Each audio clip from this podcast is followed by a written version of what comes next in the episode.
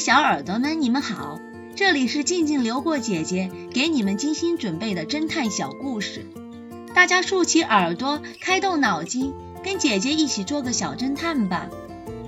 小侦探系列一百九十九，被打翻的鱼缸。探险家沃尔每到一个地方，就会带那个地方的特色鱼回家。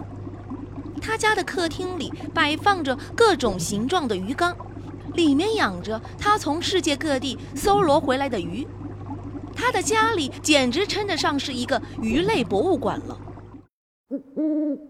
一天夜里，沃尔夫妇外出旅行，只留下一个佣人和两个女儿在家。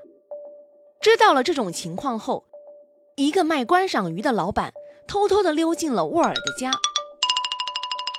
因为他对沃尔家的鱼已经爱慕了很久，所以他一进去，首先将室内安装的防盗警报的电线割断。然而他运气不佳，被起来上厕所的佣人发现，在黑暗中，他们发生了激烈的搏斗，不小心将很大的养热带鱼的鱼缸碰翻，掉在地板上摔碎了。就在他将刀刺进佣人的胸膛之时，他也摔倒在地，慌忙起身爬起来时，突然惨叫一声，全身抽搐，当场死亡。听到打斗声和惨叫声，沃尔夫妇的两个女儿立即拨打了电话报警。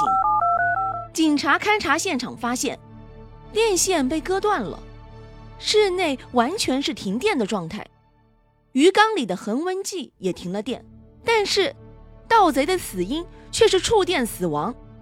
当警察们迷惑不解时，X 神探也赶到了案发现场。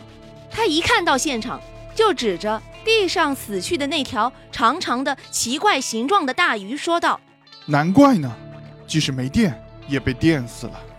也许这就是多行不义必自毙吧。”小侦探们，你们知道这是为什么吗？下集告诉你们答案哦。抢劫 X 神探，这个故事的真相是，X 神探并没有提过自己开的车子的型号，杂货店的老板却直接让修理工带特大号轮胎过来，说明老板早就知道 X 神探开的是什么车。X 神探是临时换的车，知道他开什么车的人只有他的朋友和劫匪，所以。杂货店的老板就是劫匪。